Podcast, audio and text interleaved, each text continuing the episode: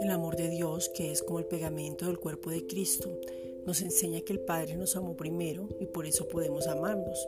Juan 3:16 que el Hijo nos amó al venir por nosotros y morir. Por eso el Espíritu Santo, cuando creemos en Él como Señor y Salvador, derrama el amor de Dios en nuestros corazones. Romanos 5:5. Y ahora nos podemos amar y luego amar al prójimo para poder amar a Dios. No te engañes involucrando situaciones, sentimientos o decisiones con el amor, porque el amor es una esencia, y entonces amarás al prójimo como a ti mismo. Lucas 10:27.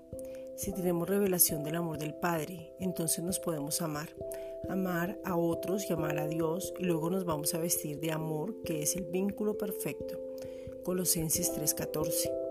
Podemos amar y que la manifestación del amor se manifieste a otros, entendiendo que el amor es una esencia y no un sentimiento. Dios es amor y nosotros también. Primera de Juan 4:8.